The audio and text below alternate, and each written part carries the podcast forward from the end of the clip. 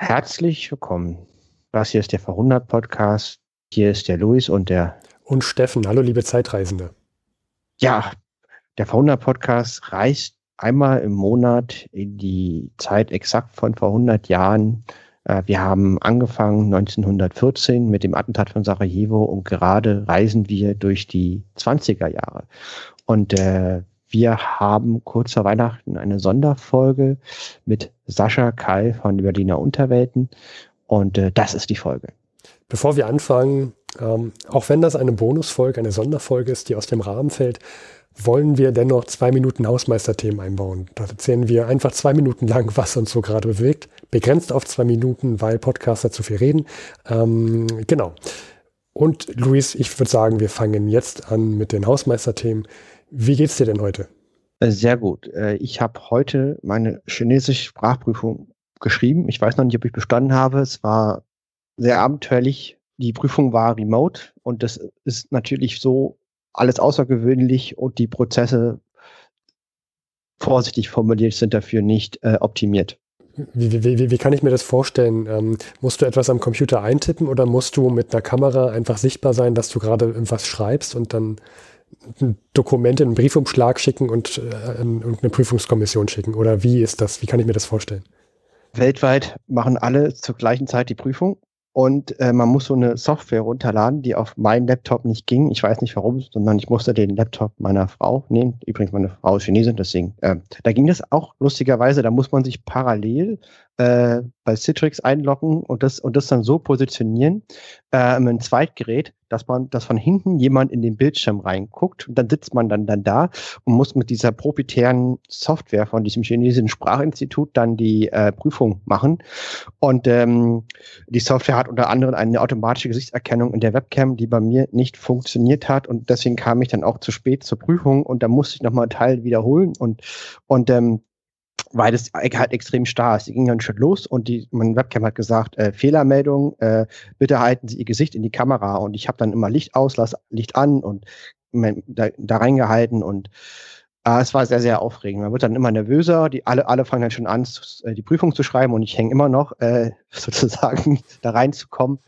Und naja, aber es, es hat funktioniert. Man muss sagen, die Leute, die waren sehr, sehr hilfsbereit ähm, und die Admins und haben nochmal, äh, also ich habe dreimal nochmal was nachholen müssen, weil es jedes Mal nicht geklappt hat, Teil der Prüfung. Aber ich habe jede Frage dann doch äh, beantworten dürfen. War sehr, sehr aufregend. Zwar direkt heute Morgen, bin noch ein bisschen durch und habe dann auch am Anfang gerade etwas ruhiger mich verhalten. Äh, vielleicht noch mal an der Stelle viele Grüße auch an die Hörer von dem Radio der Berliner Unterwelten, weil hier wird die Sendung auch gesendet. Viele Grüße. Von uns. Und äh, auch Hörerinnen. Ähm, genau. Ja, dann das waren jetzt schon die zwei Minuten. Äh, um es kurz zu machen, mir geht's auch gut.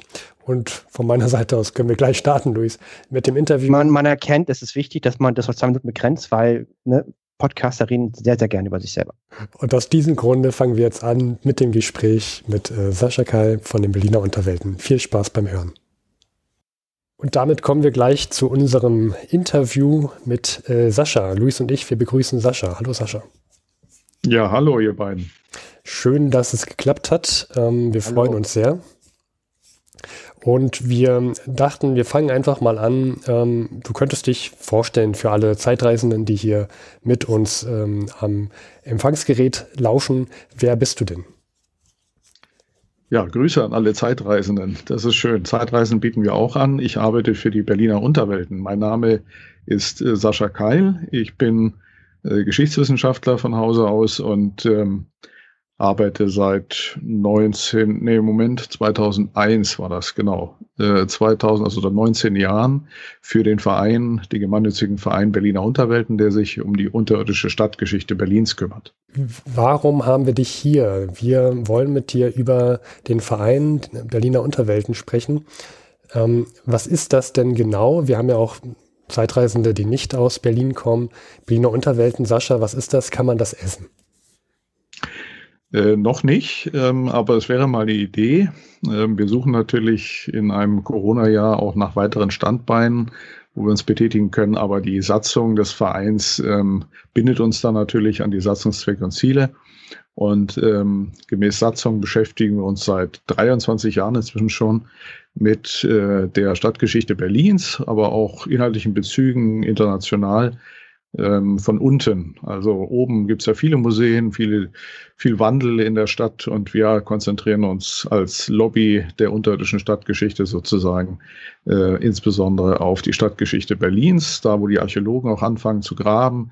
Geschichte, also geschichtet übereinander, da stößt man auch auf die interessanten Geschichten und auf Geschichte insgesamt. Also wir beschäftigen uns mit Industriethemen zum Beispiel, ähm, Verkehrsbauwerke, ähm, Rohrpost, alles, was eine Millionenmetropole von unten versorgt, ohne dass die Menschen in dieser Stadt großartig darüber nachdenken. Es geht dann auch äh, um den Zweiten Weltkrieg, das ist ein Schwerpunktthema, Bunkerbau, äh, Luftschutz und Bombenkrieg. Es geht dann um äh, den Kalten Krieg, Senatsreserve, Atomschutzanlagen, Zivilschutz und so weiter, bis in die Gegenwart, was man also alles machen kann mit diesen geschichtlichen Hinterlassenschaften. Das heißt, dann gibt es den Verein schon ungefähr seit 1997, wenn ich jetzt richtig gerechnet habe, an diesem Samstagmittag. Ähm, das heißt, du bist auch relativ lange schon dabei, also von frühester Zeit an, wenn du seit 2001 dabei bist und hast äh, sehr viel mitbekommen.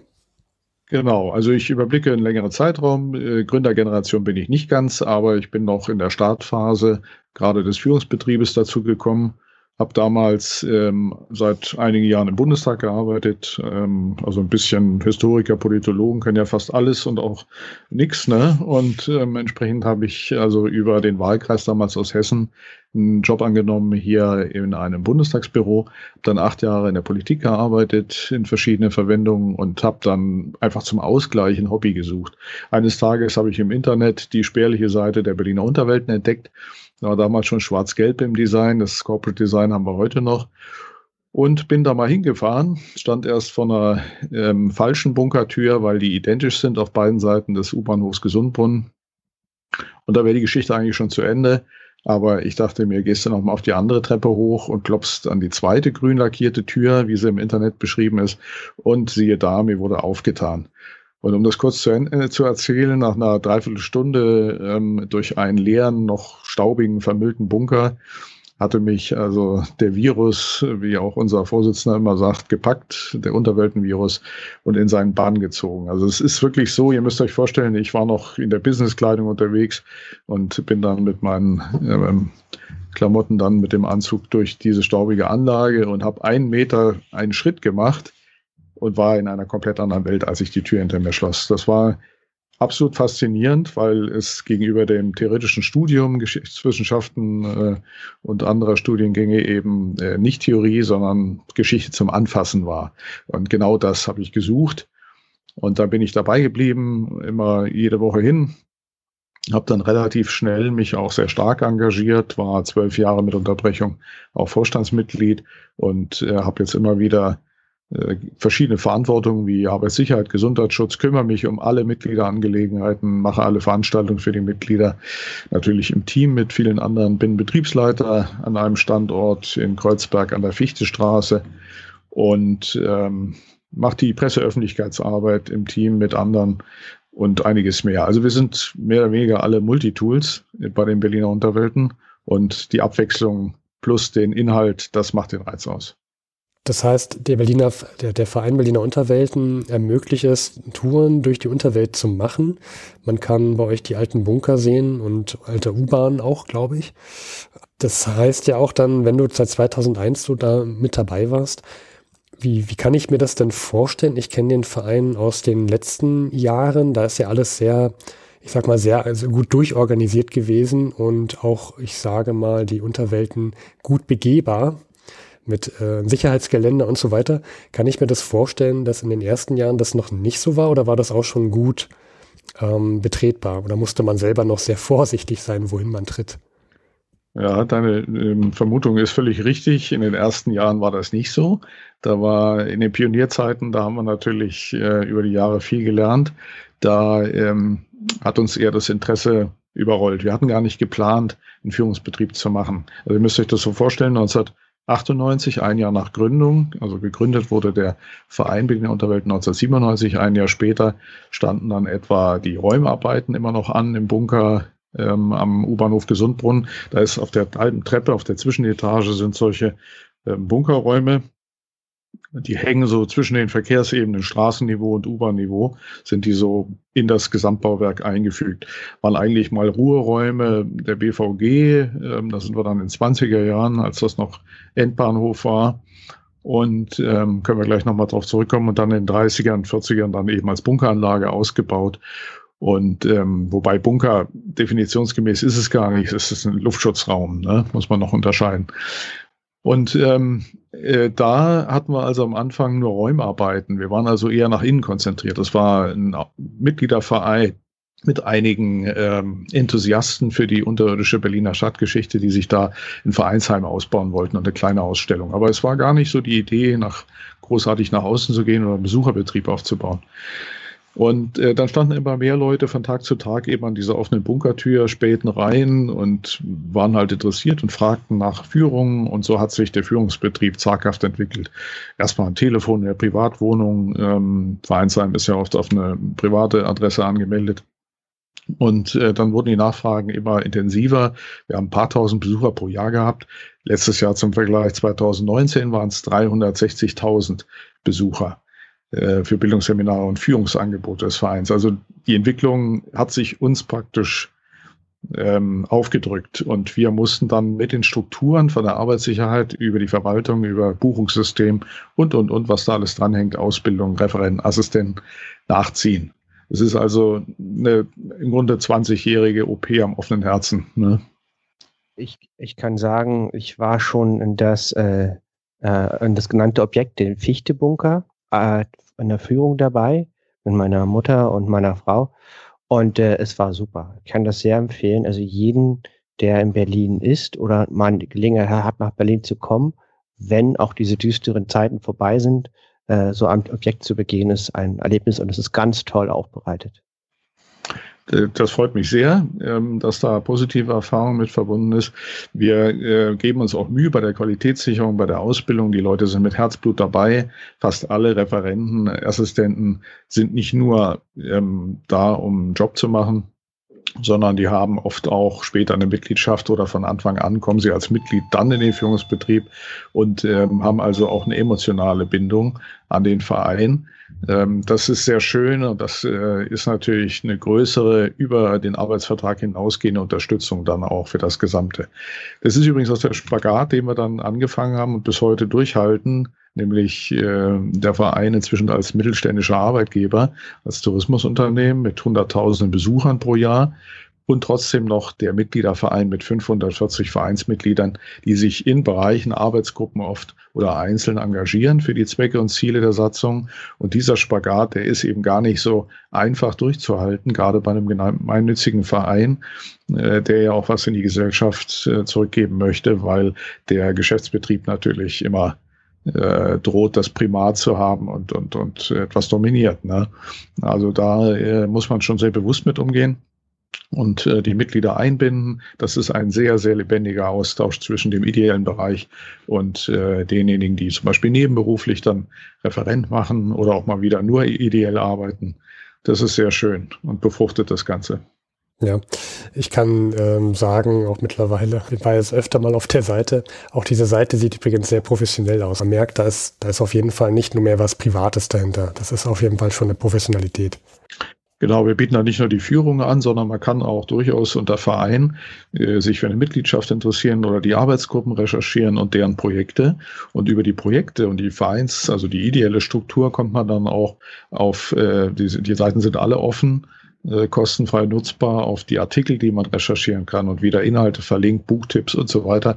Also man kann auch richtig im, im äh, begrenzten Umfang zumindest äh, schon dort eine Recherche durchführen für ein spezielles Thema, was einen interessiert. Zum Beispiel die U-Bahn, zum Beispiel Gastechnologie, Gasversorgung, zum Beispiel Strom- oder Wassersystem von Berlin. Alles, was eben so eine Metropole am Leben hält. Dazu kommen wir gleich. Eine Sache wollte ich noch als bemerkenswert erwähnen.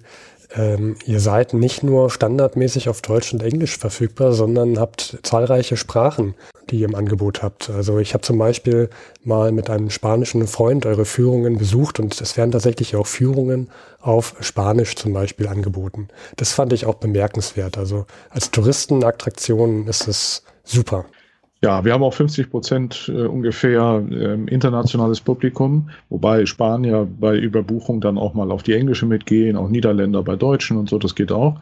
Aber wir haben tatsächlich, ich glaube, zehn oder zwölf Sprachen im Angebot gehabt. Wir mussten dann äh, im Frühjahr schon ein bisschen reduzieren, weil die äh, Gruppen halt nicht äh, effektiv ausgebucht waren. Aber wir wollen auch wieder auf dieses Level. Was wir nicht haben, ist Chinesisch. Äh, da schon mal ein Wink mit dem Zaunfall, ne?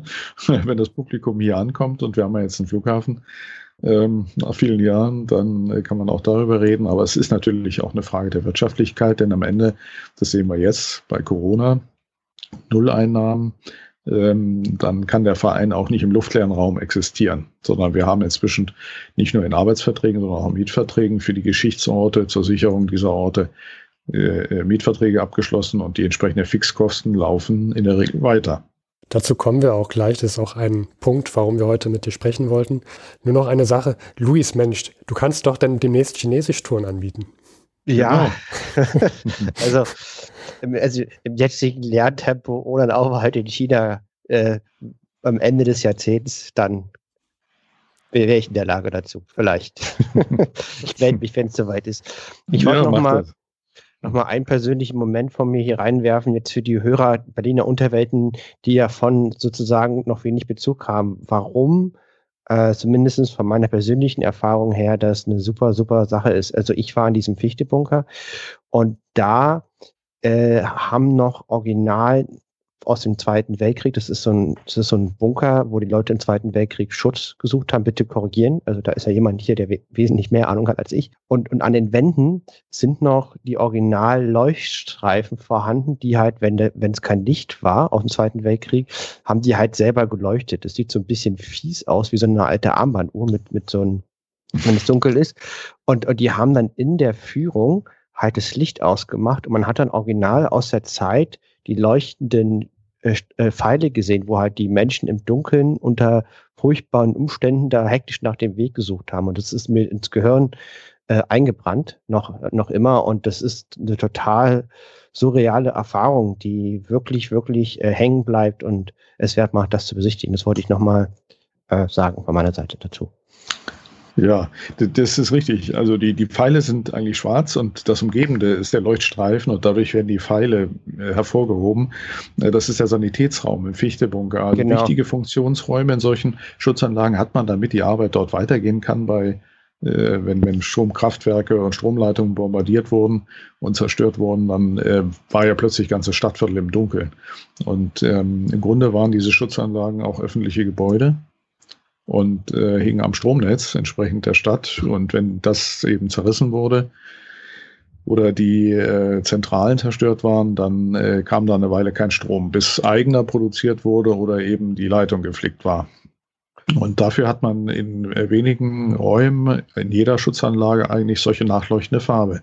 Die besteht im Fichtebunker, wir haben das mal untersuchen lassen, weil es ja auch einen Gesundheitsaspekt hat, ähm, aus äh, Schwefel, Sulfite sind das. Und ähm, die reagieren auf Lichtenergie, speichern diese wie kleine Batterien, die Lichtpartikel, also die, die Farbpartikel, und geben sie zurück, wenn der Strom ausfällt. Äh, das ist die Überbrückung, wenn man im Sanitätsraum einen Verband anlegen oder irgendwas verarzten muss, äh, um dann äh, wieder Strom erzeugen zu können. Und äh, das hält damals in der Zeit vor 70 Jahren etwa 20 bis 30 Minuten nachleuchtend. Aber das ist immer noch die Originalfarbe, die man heute leuchten sehen kann, oder? So habe ich das verstanden. Das ist die Originalfarbe, das ist richtig. Wir regen die mit Schwarzlicht an, ja. damit äh, die Wirkung durch Abrieb und so weiter überstreichen. Hat die Wirkung natürlich stark nachgelassen. Farbe altert auch. Da mhm. finden ja Prozesse chemische statt. Und äh, damit diese äh, Fotochemie praktisch noch funktioniert, haben wir sie mit Schwarzlicht verstärkt und dadurch hast du diesen starken Eindruck gehabt im Sanitätsraum. Und der von meiner Perspektive ist das halt der Mehrwert. Das ist also eine irre Zeitreise. weil Man ist immer auf einmal dunkeln in diesem fensterlosen Raum mitten in diesem Hochbunker, nenne ich jetzt, ich hoffe, der Begriff ist nicht falsch. Und, äh, das ist richtig, und, ja. Und das Licht ist aus und diese Originalfarbe leuchtet. Das ist genauso wie vor 70 Jahren mit der gleichen Farbe. Ähm, also quasi eine Zeitreise. Du hast, du hast die Idee in einem Wort zusammengefasst, was wir auch in unserem Leitfaden für die Ausbildung der Referenten und Assistenten benutzen. Und genau das war der zentrale Begriff, den ich damals im Fichtebunker auch eingeführt habe für das Konzept der Tour dort. Äh, alle sollten den Gedanken einer Zeitreise im Kopf haben. Und die ähm, kann man wirklich wörtlich nehmen an der Fichtestraße. Im Fichtebunker hast du 130, fast 140 Jahre Geschichte inzwischen. In sieben Kapitel haben wir die aufgeteilt und die runde Form des Gebäudes ermöglicht in einer Spirale praktisch so eine Zeitreise durch diese 140 Jahre. Es gibt dann noch äh, Schwerpunktthemen, die in Touren abgetrennt wurden, wie die Techniktour. Da geht es dann speziell um das, was wir noch besprechen. 20er Jahre, Gastechnologie für Berlin sehr wichtig und die Gebäudetechnik. Aber es ist genau das, eine Zeitreise. Und das ohne Fluxkompensator, Wahnsinn. das ist der Referent in dem Fall. Könntest du in dem Zusammenhang nochmal den Unterschied erklären zwischen Bunker und Luftschutzraum? Genau, äh, Bunker sind definiert mit einer gewissen äh, baulichen Stärke, müssen auch äh, dann immer wieder angepasst werden in den Maßen, auch im Materialmix, dass sie also auch der Waffentechnik damals standhalten und Luftschutzanlagen oder Luftschutzkeller, das ist im Rang eine niedrigere bauliche Stufe, also auch von der Schutz, vom Schutzgrad niedriger. Und ähm, diese Begriffe werden halt umgangssprachlich, das ist auch nicht schlimm, immer wieder durcheinander geworfen. Also zum Beispiel ein Meter Stahlbeton gilt am Anfang als Bunker, später wird das dann hochgesetzt, der Wert, weil die Bomben eben auch stärkere Decken durchschlagen. Also das ist immer die höchste Klasse. Gut, danke schön, dann haben wir das hier geklärt. Dann, du meintest vorhin noch, wir könnten noch mal über die Ruheräume vom Gesundbrunnen ähm, uns unterhalten. Was, was ähm, gibt es da noch von deiner Seite aus zu erzählen? Genau, also äh, das Unterweltmuseum als Stammhaus sozusagen am Gesundbrunnen auch als erste Anlage, die wir ein Jahr nach Bestehen des Vereins 1998 anmieten konnten. Das ist der Ausgangspunkt für vieles. Dort war die erste Ausstellung, ist ja heute noch. Dort äh, kann man Abzweigungen nehmen, äh, auf verschiedene Themen dann äh, sich vertiefen mit anderen Touren und Angeboten, Bildungsseminaren des Vereins äh, ähnlich wie im Fichtebunker. Aber das ist halt das Stammhaus bei uns.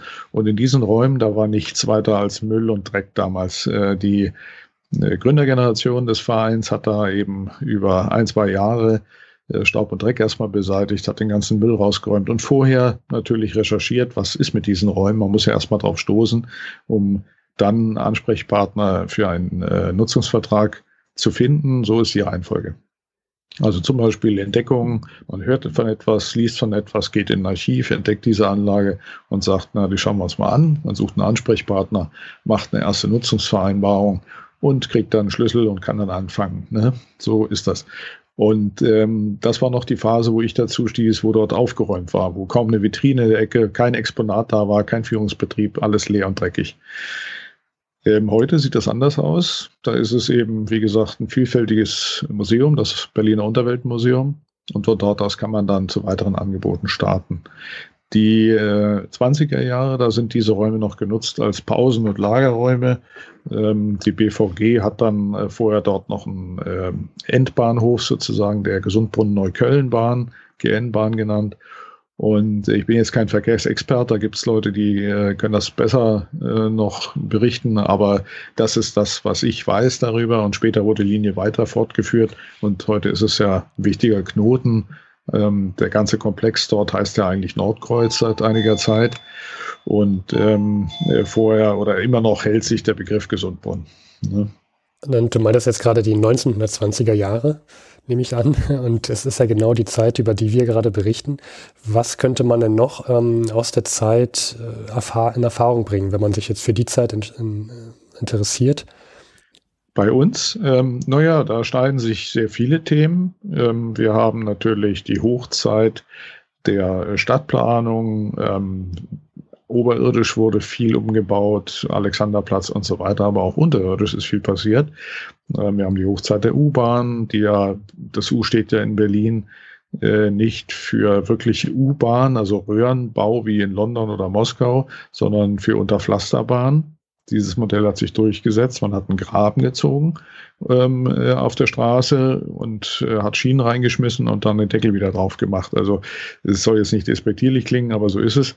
Und ähm, das ist die wesentliche Herstellung der Berliner U-Bahn. Es gab in den 20er Jahren ja einen intensiven Wettbewerb, zum Beispiel zwischen den Firmen Siemens und äh, AEG. Die AEG äh, favorisierte nach dem Londoner Vorbild eine unterirdische Röhrenbahn und die äh, Siemens-Richtung hat sich durchgesetzt als Unterpflasterbahn. Und aus diesem Bereich kann man bei uns zum Beispiel die Tour A für AEG besuchen an der Gustav-Meyer-Allee in Mitte. Das ist nicht weit vom Gesundbrunnen. Ähm, kann man an der Wolterstraße zum Beispiel aussteigen. Und äh, dort haben wir einen ehemals 300 Meter langen, gemauerten, runden ersten deutschen U-Bahn-Tunnel in der Betreuung und zeigen den und seine Geschichte zum Anfassen wieder ähm, auf eine eigene Tour. Und da läuft man durch den Tunnel, man kann mit der Dresine fahren, man kriegt vorher einen Vortrag, das Gesamtgelände wird erläutert. Äh, das ist die alte Apparatefabrik, äh, ähm, die man da verbunden hat. Das war eigentlich eine Werksbahn, aber auch eben ein Wettbewerbsbeitrag um den städtischen Auftrag für eine U-Bahn. Ist das noch eine originale Draisine, Draisine, mit der man fahren kann, oder ist das ein Nachbau? Äh, das ist ein Nachbau. Die Originale ist nicht mehr da. Der Tunnel war auch mal länger. Die Rampe wurde abgebrochen zugunsten der Deutschen Welle Studios, die da jetzt drauf sind. Das ist ein großes Gewerbegebiet. Aber es ist noch, äh, ich denke mal 200 Meter ungefähr sind noch da und er ist optisch sehr spannend. Tour A auf unseren Internetseiten zeigt auch ein paar Fotos und liefert etwas Inhalt als Vorgeschmack. Also die Geschichte geht dann auch noch weiter. Ähm, vielleicht, vielleicht ganz kurz, also auf berlinerunterwelten.de kann man auf Führungen gehen, ist gleich ein Hauptmenü und dann äh, kommt gleich Tour A interessanterweise rechts. Also es gibt numerische Touren und alphabetische Nummern, aber Tour A, der AEG-Tour, wenn man darauf klickt, ist dann alles das, was wir gerade besprechen für die Hörer, die mal parallel mitgucken, mitklicken wollen können. Genau. Das Angebot findet man auch über die Route der Industriekultur Berlin, die ja überall vernetzt ist. Wir sind auch auf der europäischen Industriekulturroute. Das sind also diese Industriestandorte, die zu einer Strecke vernetzt sind. Da kann man auch ein Heftchen abstempeln lassen. Das ist also diese thematische Linie, die in den 20er Jahren gerade äh, nach dem Ersten Weltkrieg nochmal richtig an Fahrt gewinnt. Die Stadt, äh, die goldenen 20er. Dann gibt's die Weltwirtschaftskrise Ende der 20er, ist dann schon wieder vorbei. Und äh, das bringt auch die Entwicklung der Berliner U-Bahn erstmal zum Erliegen, bis es dann wieder losgeht. Ja. Hattet ihr eigentlich ähm, gehofft, dass mit dem, also in Berlin wurde jetzt die U5 gerade äh, weiter ausgebaut. Hattet ihr mhm. gehofft, dass da vielleicht nochmal irgendwas Unentdecktes zum Vorschein kommt durch die Buddeleien? Naja, der, der, der Streckenschluss, also der, der, der, dieser Lückenschluss, ja, da ist ja auch einiges aufgetaucht, vor dem Rathaus zum Beispiel, ähm, die alten Rathauskeller äh, und solche Geschichten. Da wurden archäologische Fenster ja auch eingerichtet oder sind in der Entwicklung. Ich habe mir die Strecke selber noch nicht angeschaut, aber ein Vereinskollege hat für Radio Unterwelten unseren eigenen kleinen Haushänder für die Mitglieder, ähm, äh, hat da also einen Bericht äh, erstellt und der läuft gerade diese Woche. Also ich werde mir das auch nochmal anschauen. Das ist, es ist, gab schon an einigen Stellen Entdeckungen, wo äh, das Landesdenkmalamt und die Archäologen, die ja bei uns teilweise auch äh, Mitgliedschaft haben, ähm, wo die also dann wirken durften. Äh, dann wurden wir dazu gerufen, hatten Gelegenheit, auch diese Baustellen mal zu besichtigen mit unseren Mitgliedern. Also wir versuchen das alles miteinander zu verbinden und insgesamt durch die Aufmerksamkeit und die Einnahmen können wir dann wieder so einen Geschichtsort unterstützen. Ja. Ähm, ich hatte ja auch gehofft, da schon in, mir diese beim Berliner, also beim Roten Rathaus, da die, das Fenster anzuschauen. Ähm, leider ist es ja noch nicht drin. da war ich ein wenig traurig, dass es noch nicht da ist. Ich hoffe, es kommt noch. Ähm, was ich auch gesehen habe auf eurer Seite, ihr habt auch Infomaterial zur Rohrpost. Äh, könntest du da vielleicht kurz erzählen, was das genau ist und was man da in Erfahrung bringen kann? Ja, also das Rohrpost-Thema ist ähm, ein ganz wichtiges für uns. Wir hatten auch mal eine Tour 4. Dieses Angebot Tour 4 fand statt an der Oranienburger Straße, also mitten im lebhaften oder einem lebhaften Herz Berlins. ähm, an der Oranienburger Straße, da war das Haupttelegrafenamt, wo heute auch noch die Telekom drin ist und wo jetzt der Investor Freiberger sein Hotel und verschiedene andere Nutzungen da einbaut. Das ist immer noch eine Baustelle. Und dafür wurde leider die Rohrpostzentrale im Haupttelegrafenamt, die letzte, die wir haben, immerhin die zentrale Versand- und Empfangsstelle für 850 Kilometer Rohrpostnetz für Berlin. Ähm, ja, ich sage es jetzt mal etwas freundlich abgebaut, in Kisten verpackt und irgendwo in Berlin in einem Lagerhaus verbracht. Ähm, was wir jetzt wissen, ist, dass er äh, wohl als Eigentümer des Hotels dann äh, ein paar Stücke, aber wahrscheinlich ohne technischen Zusammenhang, ähm, als Exponate in der Hotellobby ausstellen möchte. Wenn das so kommt, ist das natürlich ähm, eine sehr dürftige äh, Behandlung der Geschichte. Es ist die einzige ihrer Art und die letzte war es auch. Wir konnten dort ähm, also bis vor einigen Jahren noch diese Tour 4 anbieten. Da ging es durch die Keller, da war die Sendeempfangsstation, der Sende- und Empfangssaal oben. Ähm, es war sehr spannend, die Zusammenhänge zu sehen, die Trocknungsmaschinen, äh, die Rohrpostbüchsen, die Taschen, wo die reinfielen. Äh, das ganze System dahinter hat dazu geführt, dass zur Hochzeit der Rohrpost man von einem Ende zum anderen Ende der Stadt innerhalb von zwei Stunden eine Sendung hinschicken und die Antwort empfangen konnte. Ähm, das haben wir damals alles dort erzählt. Äh, wir hatten dort richtig schöne Touren und mitten in der Innenstadt ist ja auch ein schöner Standort. Das war uns sehr wichtig, bis dann eben das Gelände verkauft wurde und dann war es vorbei. Ja, das ist ja sehr, sehr, sehr schade. Ähm, vor allem, das ist ja genau das, was auch den, den Verein ausmacht, dass ihr nicht einfach euch äh, sagt, wir, wir zeigen hier Exponate, sondern dass ihr auch erklärt, wie das funktioniert hat und miteinander zusammenhing. Ja. Ja, es ist was völlig anderes, das auf äh, Videos oder Tafeln zu erläutern oder mit dem Beamer ähm, oder eben drin zu stehen, in der Geschichte umgeben davon und die Zusammenhänge direkt anfassen und erleben zu können. Auch mit einer Büchse, die dann noch da aus der Röhre schießt und so das ganze System zu verstehen mit der Druckluft, äh, dass man da auch vorhat, in London mal Personenbeförderung mitzumachen. Die Tube, ja, sollte nicht umsonst heißt sie so, sollte auch mal anders funktionieren.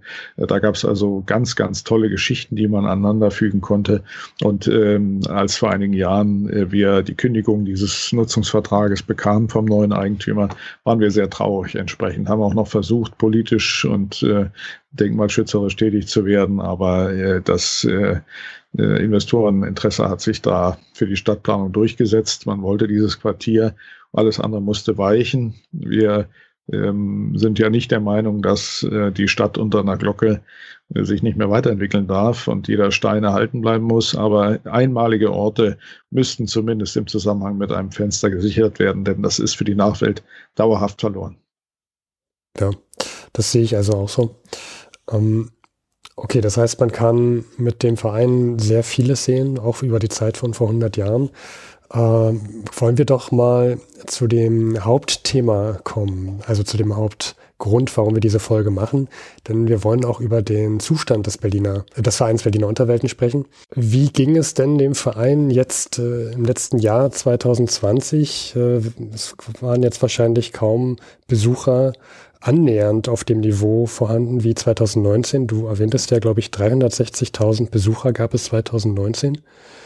Äh, wie konnte man sich das denn jetzt in diesem Jahr vorstellen? Ähm, musstet ihr bestimmte äh, Hygienemaßnahmen vor, äh, umsetzen? Was habt ihr euch da einfallen lassen? Genau, also äh, zum Beispiel ähm, ich fange mal so an, wir haben 2019 wirtschaftlich das erfolgreichste Jahr äh, hinter uns und ähm, mit 360.000 Besuchern ungefähr entsprechenden Mitteln, die auch dem Verein dann zur Verfügung standen. Ähm, der überwiegende Teil unserer Mittel wird für, muss ja auch für Satzungszwecke und Ziele ähm, verwendet werden und äh, die Fixkosten gehen vorher ab und dann stecken wir das alles auch in Bauprojekte wie den Fluchttunnel an der ähm, Bodenstraße, den wir wieder freigelegt haben, original. Also wir sichern und öffnen und machen verkehrssicher Geschichtsorte, Orte der Geschichte, der Berliner Geschichte. Und das kostet für Statikarbeiten, für äh, Entwicklungsarbeiten jeder Art eben sehr viel Geld. Und ähm, dieses Geld äh, finanzieren wir aus dem Führungsbetrieb. Das hängt alles zusammen. Auch die äh, Arbeit der Arbeitsgruppen, Fahrten, Forschungsgeschichten, äh, Anschaffung von Technik zur Dokumentation. Ähm, die, die Energie bringt äh, jedes einzelne Mitglied ehrenamtlich ein, aber es müssen Regale fürs Archiv gekauft werden. Es müssen äh, Orte, wie gesagt, technisch ausgestattet werden. Es müssen Räume angemietet werden. Das alles kommt aus dem Führungsbetrieb. Also das ist schon äh, die Entwicklung des Vereins wäre ohne diesen erfolgreichen Führungsbetrieb auch nicht möglich gewesen. Das muss man vorab sagen. Bis März ging es dem Verein glänzend, bis März diesen Jahres. Dann kam Corona und äh, da wir im hohen Maße vom Tourismus in Berlin abhängig sind, schwante uns schon, dass das äh, jetzt einen Knick erfährt.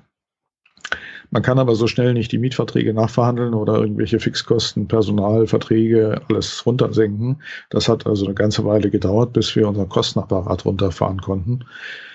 Und das ging natürlich auch nicht ganz ohne äh, Zähneklappern. Ne? Das äh, ist immer auch mit Einschränkungen bei Einzelnen verbunden.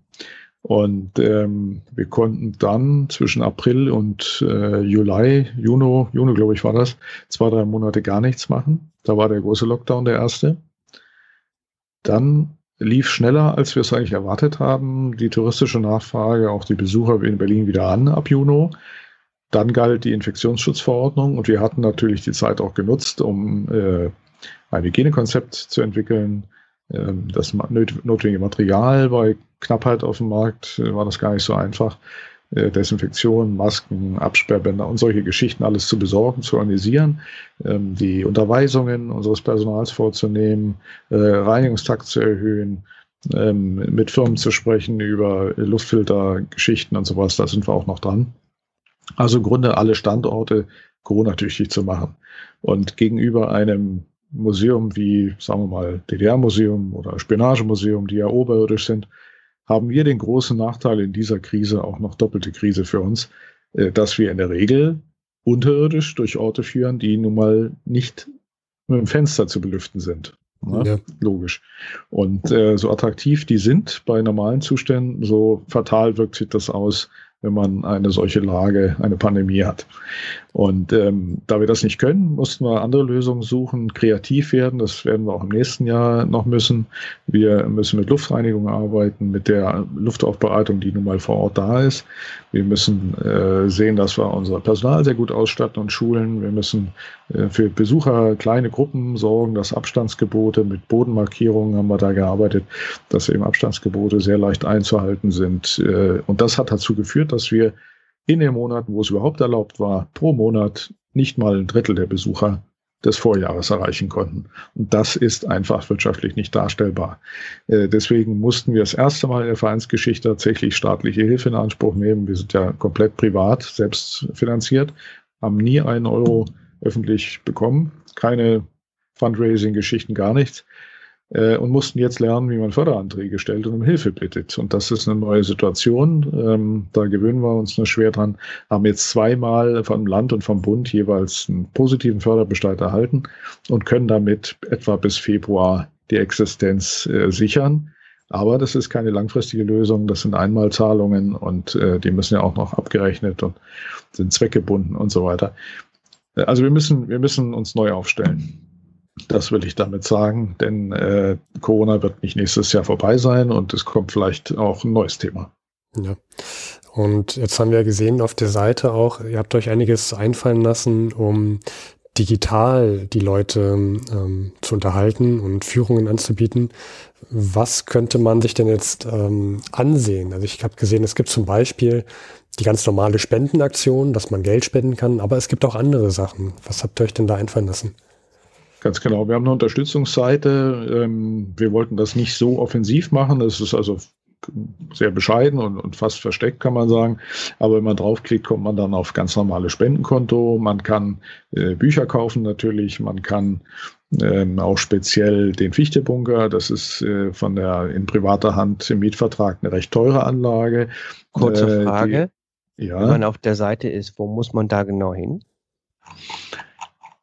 Ähm, ihr geht auf die Startseite, mhm. ähm, berliner-unterwelten.de und da steht dann äh, Unterstützung. Ja, Corona, äh, äh, die genaue Überschrift ist Corona-Krise, Spendenaufruf. Hier können Sie uns helfen. ist so ein bisschen Trauerflor hinterlegt in Schwarz-Weiß, damit es ein bisschen ah. rausfällt. Aus die Kacheln unten sind das. Diese genau, Kacheln, das ist wirklich etwas versteckt. Das ist auch die unscheinbarste Kachel von allen. Also bei mir in meiner Auflösung sind aktuelles vier Kacheln und das ist die, die dritte. Genau, also quasi ja. darunter muss man gucken. Wir werden es genau verlinken. Spenden. Die rotiert, Slash, die rotiert, genau. muss ich noch dazu sagen. Und oben die Banner mhm. rotieren auch und da ist es ab und zu sichtbar. Ähm, zum Beispiel ohne ihre Unterstützung mhm. ist bald Schicht im Schacht. Wir haben da so eine kleine ähm, äh, äh Sammlung von Claims. Mhm. Wir haben auch von Werbefirmen in der Stadt Unterstützung bekommen, von der Wall AG zum Beispiel, GSG und äh, BVG. Die haben uns Werbeflächen zur Verfügung gestellt. Also das sind auch so indirekte ähm, geldwerte Leistungen sozusagen, die wir bekommen haben, Werbeplätze, wo eben diese Claims, diese Sprüche dann auch laufen. Ähm, klicken Sie auf Corona-Krise, steht da drin und dann klickt man da drauf und hat eben, wie gesagt, Spendenkonto. Man hat Einzelspenden für die Anlage wie den Fichtebunker, der im Verhältnis auf Spenden sehr angewiesen ist, damit wir den Mietvertrag halten können, der uns auch für das Vereinsleben sehr wichtig ist. Dann kann man ähm, ein Ticket schenken, äh, also eine bereits gebuchte Tour äh, auf die Rückerstattung verzichten. Das ist das eine und das andere ist ein Soli-Ticket, äh, wo man eine fiktive Veranstaltung buchen kann zwischen 5 und 25 Euro. Und ganz neu, du hast es eben erwähnt, auf der Startseite vielleicht etwas besser zu sehen, ist ähm, äh, die Digitalführung, eine Videoführung, die im Internet verfügbar ist. Unsere Tour 3, zwei Anlagen, Blochplatz und Punkstraße, die Atomschutzanlage. Das ist auch so wie Radio Unterwelten, so ein Corona-Projekt von mir. Ich habe einfach mal die eigene Filmausrüstung genommen, Mikro und eine Vereinskollegin und ein, zwei andere haben auch noch mitgemacht. Dann sind wir durch die Anlagen mit Corona-Abstand und haben schon in dem ersten Lockdown haben wir dann, äh, oder vor dem ersten Lockdown war das kurz davor, haben wir dann noch ein paar Touren aufgenommen äh, und die lagen auf der Festplatte. Und jetzt habe ich die geschnitten, vertont ähm, und habe die online gestellt äh, und der Verein bietet jetzt etwas Berliner Unterwelten an. Das ist kein Ersatz für ein Ticket und für die Geschichte zum Anfassen, für die Zeitreisen, die man mit dem Referenten erlebt, aber es ist ein Mehrwert auf jeden Fall. Und äh, wir versuchen damit nicht nur die Besucher auf unseren Internetseiten und die Mitglieder bei der Stange zu halten, sondern eben auch eine Unterstützung, ein weiteres kleines Standbein für äh, die finanzielle Unterstützung des Vereins ähm, zu erzeugen. Und wir wollen nach und nach mehr Videos von mehr Touren. Aber es ist schon das Ziel, das nicht zu ersetzen, sondern äh, dann immer noch einen Anreiz zu haben, den Rest der Tour zu sehen, und zwar persönlich. Hier auch wieder meine Frage. Ich, auf die Schnelle finde ich diese Online-Touren nicht. Wo muss ich da hin? Ähm, unten wieder unter den Kacheln und dann ja. digital Online-Videoführung Tour 3. Die ist Ach, direkt digital, neben, Corona, neben dem Spendenaufruf. Aktuell. Werden wir verlinken bei unserer Folge. Das kann man bei uns in den Shownotes, dann kommt man direkt hin. Okay, jetzt habe ich es gefunden. Sehr schön, ne? danke. Und das ja. ist, äh, machen ja schon viele, also das ist eine sehr schöne Sache, es macht auch Spaß und äh, es, ist, es ist wirklich äh, kein vollwertiger, aber ein gewisser Ersatz, äh, dass man am Bildschirm praktisch Corona-sicher, ohne Obergrenze, ohne äh, irgendwie Anreisestress oder sowas, was derzeit ohnehin nicht geht, ähm, durch die Berliner Unterwelten laufen kann äh, gute Erläuterungen dazu hat. Und das Ganze läuft drei Tage. Das Ticket kann man auch weiterreichen. Ist auch ein nettes äh, Weihnachtsgeschenk. Dann kriegt man einen Code zugeschickt nach dem Kauf für fünf Euro und diesen Code kann man dann auch weiterreichen oder als Geschenk weitergeben. Wie, wie lange geht so ein Video, wenn ich fragen darf? Also ist es so ein mehrstündiges Video oder ist es ähm, eher einstündig, minutenweise? Genau, es soll also kein Ersatz für eine vollwertige Tour sein. Die liegen ja immer bei 90 bis äh, 120 Minuten in der Regel. Und äh, dieses Video dauert jetzt 20 Minuten, wenn ich es richtig in Erinnerung habe. Die anderen vielleicht auch so 10, 15 Minuten. Es ist also mehr als ein Teaser, aber es ist auch nicht die volle Tour.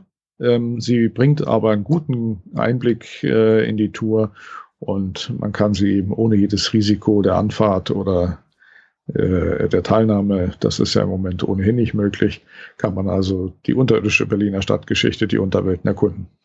Das ist ja auch ein Heidenaufwand. Wir merken das ja mit dem Podcast. Also wir haben einstündige ähm, Folgen in der Regel. Das heißt, wir, wir nehmen da so circa immer ein, eine Stunde 15 auf oder so. Und allein das Schneiden von diesem simplen Format, in dem wir zu zweit miteinander sprechen, kann man sagen, dauert ungefähr anderthalb bis zweimal so lang, wie die Folge später sein wird. Also das ist dann mit Bildmaterial nochmal, also ein Heidenaufwand. Hut ab dafür. Ja. Das, das ist richtig. Aber ähm, es ist nicht so, dass ich in der Corona-Zeit Langeweile hatte. Arbeitssicherheit, Gesundheitsschutz, dieser Bereich, Öffentlichkeitsarbeit, die sind nach wie vor gefordert. Nur das ist halt nicht unsere Herangehensweise, nicht meine und die vieler andere auch nicht. Ähm, da fragt man eben nicht nach den Stunden, sondern man will ähm, sein eigenes, ähm, seinen eigenen Bereich, den Verein und alles, was dranhängt, gerne erhalten und dann macht man das Notwendige. Also ich hatte diese Idee, ich wollte auch für mich selber eine positive Beschäftigung in dieser doch äh, schweren Zeit und habe dann äh, erstmal Radio Unterwelten gegründet und äh, äh, davor und danach dann eben diese Videos aufgenommen und dachte, naja, wenn wir die erstmal haben, wer weiß, was wir damit machen können. Und dann kam später durch Vorbild natürlich auch anderer Institutionen, Museen, die Idee, das eben äh, als Internetangebot äh, zu machen. Und äh, es ist sehr viel Arbeit. Aber wenn man mit Spaß bei der Sache dabei ist und äh, einfach das, was einem am Herzen liegt, damit retten kann oder einen Beitrag leistet dazu, dann relativiert sich das. Mhm. Das ist die Voraussetzung auch für diesen Podcast. Ähm, du hast es jetzt schon öfter mal erwähnt, Radio Unterwelten. Was ist das? Ist das frei, verfäng äh, frei verfänglich? Genau. Ist das frei empfänglich für unsere Zeitreisende oder ist das jetzt etwas nur für Mitglieder vom Berliner Unterwelten? Also Radio Unterwelten ist auch ein Corona-Projekt, so wie diese Videoführung. Ähm, ja, ich wollte schon immer mal Radio machen. Und heute ist das leichter denn je äh, übers Internet. Man braucht ähm, eine Software, natürlich eine gewisse Mikrofontechnik. Äh, die habe ich mir privat dann angeschafft und dann habe ich einfach mal geschaut, was dafür notwendig ist, wie man das Ganze strukturiert. Man braucht, äh, das wisst ihr selber, eine gewisse Redefähigkeit und, und eine Freude auch, keine Angst vom Publikum. Und dann kann man das machen. Und Radio Unterwelten ist ein Corona-Projekt für die Vereinsmitglieder. Es soll sich zunächst nach innen richten, nichts mit Werbung, nichts mit kommerziell irgendwie. Und ähm, natürlich ist es auch eine Frage, wenn man nicht gerade nur hausgemachte Musik spielt, äh, sondern Verweise hat auf andere Podcasts. Also ist das auch immer so eine Sache mit äh, Urheberrechten. Musik einspielen muss man sowieso überall anmelden. Und deswegen das ist ein Grund mehr zu sagen, wir machen Eigenproduktionen. Wir ähm, wissen, dass das außen wahrscheinlich nicht so auf Interesse stößt, sondern eher auf unser Fachpublikum nach innen, auf unsere Nerds sozusagen der Unterwelten. Und deswegen hat man erstmal alles nach innen gerichtet. Okay, ähm, gehen wir nochmal kurz auf die Mitgliedschaft ein. Ich habe gesehen, ihr habt ja zwei Modelle. Äh, das eine ist ähm, die Mitgliedschaft, ähm, ich will alles auch selber mitmachen und auch in den äh, Arbeitsgruppen mitmachen und dann habt ihr noch eine andere Mitgliedschaft, wo man sagt, ähm, ich möchte so eine Art Fördermitgliedschaft haben. Ist, habe ich das richtig verstanden? Genau. Also der Unterschied ist, äh, wie du schon sagtest, die aktive Teilnahme, auch äh, die, die Stimmberechtigung bei einer Mitgliederversammlung spielt eine Rolle. Ähm, für Fördermitglieder ist die Teilnahme bei den entscheidenden Versammlungen möglich. Als Zuhörer kann man verkürzt sagen, aber sie sind nicht äh, stimmberechtigt und ähm, können also dann wesentliche Entscheidungen, auch Budgets und sowas oder Wahlen nicht mitgestalten. Das ist dann eher eine passive Rolle und das ist eine bewusste Entscheidung. Nicht nur eine der Beitragshöhe, ähm, die Fördermitglieder sagen auch für sich oft als Argument, ich habe wenig Zeit, beruflich sehr eingespannt, wohne hunderte Kilometer entfernt. Für mich macht eine Fördermitgliedschaft äh, für einen reduzierten Beitrag mehr Sinn. Aber ich will euch unterstützen, ich will Infos, ich will am Verein dran sein, will bei großen Festen dabei sein, will euch vor allem für, durch den Beitrag unterstützen. Und äh, das kann man ja auch während einer Mitgliedschaft dann mit einer kurzen E-Mail auch umwandeln. Dann wird der Beitrag umgestellt und man ist auf dem anderen Verteiler. Äh, die Vollmitgliedschaft umfasst halt alles.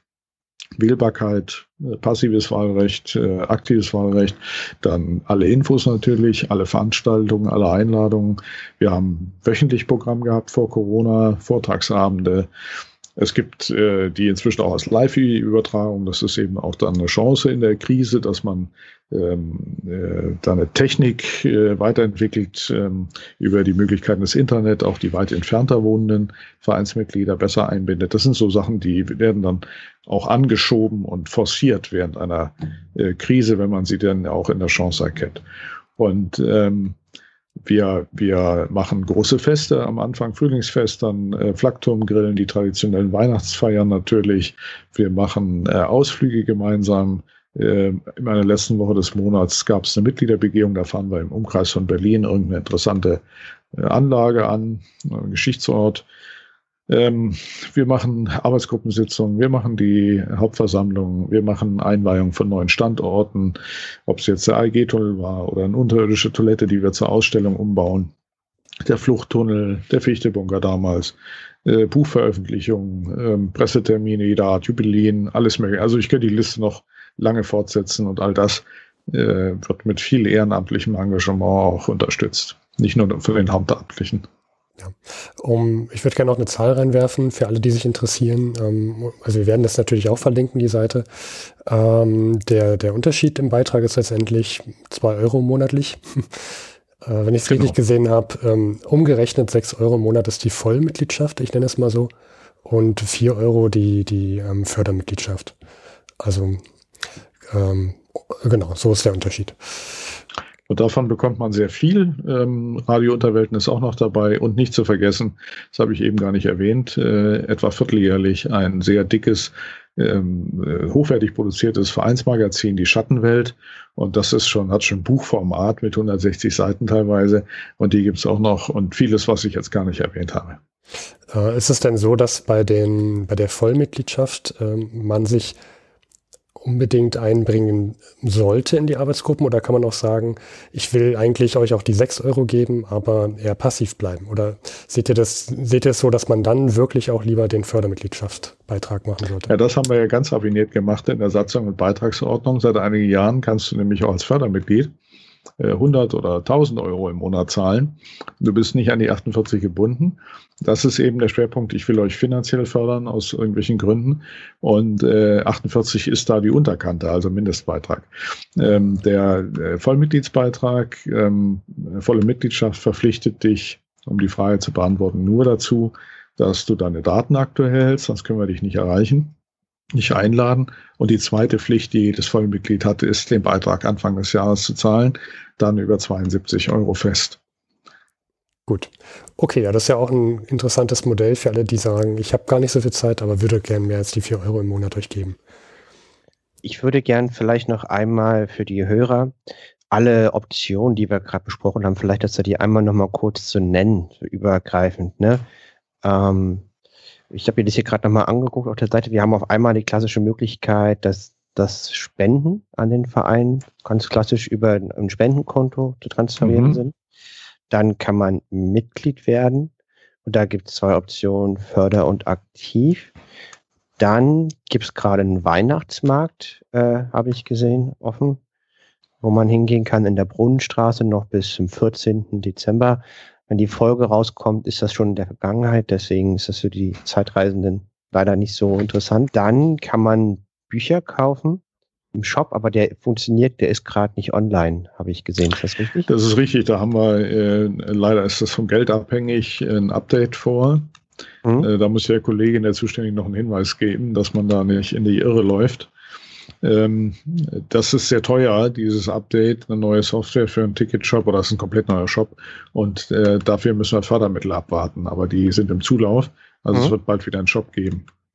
Nicht zu vergessen, das habe ich fast, äh, ist die Kampagne, die auch, also wir haben sehr aktive Mitglieder in Berlin und mhm. ähm, die sind sehr engagiert. Die haben nicht nur privat ähm, Spenden organisiert in ihrem Umfeld und selber gespendet, sondern Sie leisten auch viel ehrenamtliche Arbeit. Ob jetzt jemand beruflich bei einer Werbeagentur arbeitet zum Beispiel, dann bringt er sich so ein. Der nächste als Architekt, der nächste hat äh, äh eine Denkmalfirma oder eine Baufirma in der Hand und die spenden auf einmal 1000 Euro äh, über mehrere Monate. Das ist also ganz toll. Und wir haben eine eigene Spendenkampagne, die ihr gerne nochmal nennen könnt, und zwar unter GoFundMe. Äh, äh GoFundMe in einem mhm. durchgeschrieben, also ähm, G-O-F-U-N-D-M-E.com und da Berliner Unterwelten eingeben, dann stößt man auf die privat organisierte Spendenkampagne ähm, einer Vereinskollegin, die zunächst sich auf den Mietvertrag Fichtebunker, jetzt aber auf den Gesamtverein richtet. Und da haben wir auch schon 60 Spender. Das ist sehr erfreulich, wenn das äh, aus der Mitgliedschaft kommt. Werden wir verlinken. Und dann gibt es noch das, was wir am Anfang hatten. Es gibt die Möglichkeit der Online, also so eine Art, so eine Art Videoführung, werden wir verlinken äh, für 5 Euro erfahren zu können. Und man kann Tickets ohne Tour kaufen, also dass man quasi eine Tour bezahlt, die man wegen Corona nicht wahrnehmen kann und das halt als Spende sieht. Das sind die Optionen. Haben wir noch irgendwas äh, hier nicht mit dabei? Ähm, wir werden hoffentlich bald wieder, ähm, das Konto muss noch freigeschaltet werden, PayPal ein Konto haben, wo mhm. auch sehr viele sind. Ich privat habe auch beste Erfahrungen damit und das ist mit die einfachste Art, online zu spenden. Da kann man einen beliebigen Betrag eingeben, draufklicken, fertig. Äh, also PayPal werden wir auch bald wieder haben. Und nächstes Jahr, wenn es dann wieder möglich ist und verantwortlich ist auch, ähm, bitte ich doch darum, dass alle wieder zu unseren Zeitreisen kommen und uns besuchen in den Berliner Unterwelten. Das ist ähm, das Allerwichtigste, dass wir uns äh, wieder sehen vor Ort, den Geschichtsort erleben können, unsere Geschichte und, und die Geschichten dieser Orte auch erzählen können. Das macht uns große Freude, das treibt uns an und das äh, ähm, danken uns die Besucher auch sehr. Ich danke auch ähm, dir, Sascha, für dieses Interview. Ich hoffe auch, dass es ab nächsten Jahr deutlich bergauf geht mit allem, dass wir alle gesund bleiben ähm, und dass solche Führungen, solche Zeitreisen wieder möglich sein werden. Vielen Dank dafür und wir machen weiterhin kräftig Werbung für den Verein, ein Projekt, das in Berlin einzigartig ist und hoffentlich noch lange, lange Bestand hat. Ihr macht Dank. ganz tolle Arbeit. Vielen Dank. Ja, danke schön. Das, das sehen wir auch so. Es ist zwar immer schwierig, sie selbst zu loben, aber ich denke auch, äh, dass es unstrittig ist, dass der Verein Berliner Unterwelten über einzelne Handelte hinaus wirklich eine große und wichtige Bedeutung hat. Äh, es ist ein wichtiges Angebot auch. Wir sind, wir stehen uns auch als Anwälte der Berliner Geschichte, also wenn die Lobby dafür, gerade für die unterirdische Geschichte. Und äh, natürlich hatten wir ein paar Mal dieses Jahr den Gedanken, was wäre eigentlich, wenn das einfach wegstirbt, wenn das einfach weg ist. Ne? Und ähm, das geht also weit über Egoismen hinaus, dass dann äh, für Berlin, die Berliner, aber auch die Besucher Berlins, äh, was Wichtiges wegfällt. Das, das äh, wäre wirklich schlimm. Die zehn Orte im Einzelnen, der ein oder andere mag zu retten sein, aber sie würden sicher in dem Zusammenhang auch nicht mehr bestehen. Die Geschichten würden nicht mehr erzählt. Ähm, wir haben ja eine wirklich wichtige Mission auch, äh, wenn man also mal nur das Schild nimmt über unserem Hauptmuseum, da steht äh, von Santayana, einem Philosophen dran, wer seine Geschichte nicht kennt, ist verdammt, sie zu wiederholen. Und das sagt eigentlich alles. Wir wollen diesen Auftrag, diese Aufgabe gerne weiter fortführen, diese Geschichtsort erhalten, im Kontext erzählen. Und äh, da ist jedes solche Gespräch wirklich wichtig. Ne? Danke nochmal. Ja, vielen Dank euch und liebe Hörerschaft, liebe Zeitreisende. Wenn wir weiterhin Zeitreisen in Berlin ermöglichen wollt, dann geht doch bitte auf einen der Links oder erzählt zumindest von diesem Verein, erzählt weiter und ähm, spendet, wenn ihr könnt. Vielen Dank und auf Wiederhören.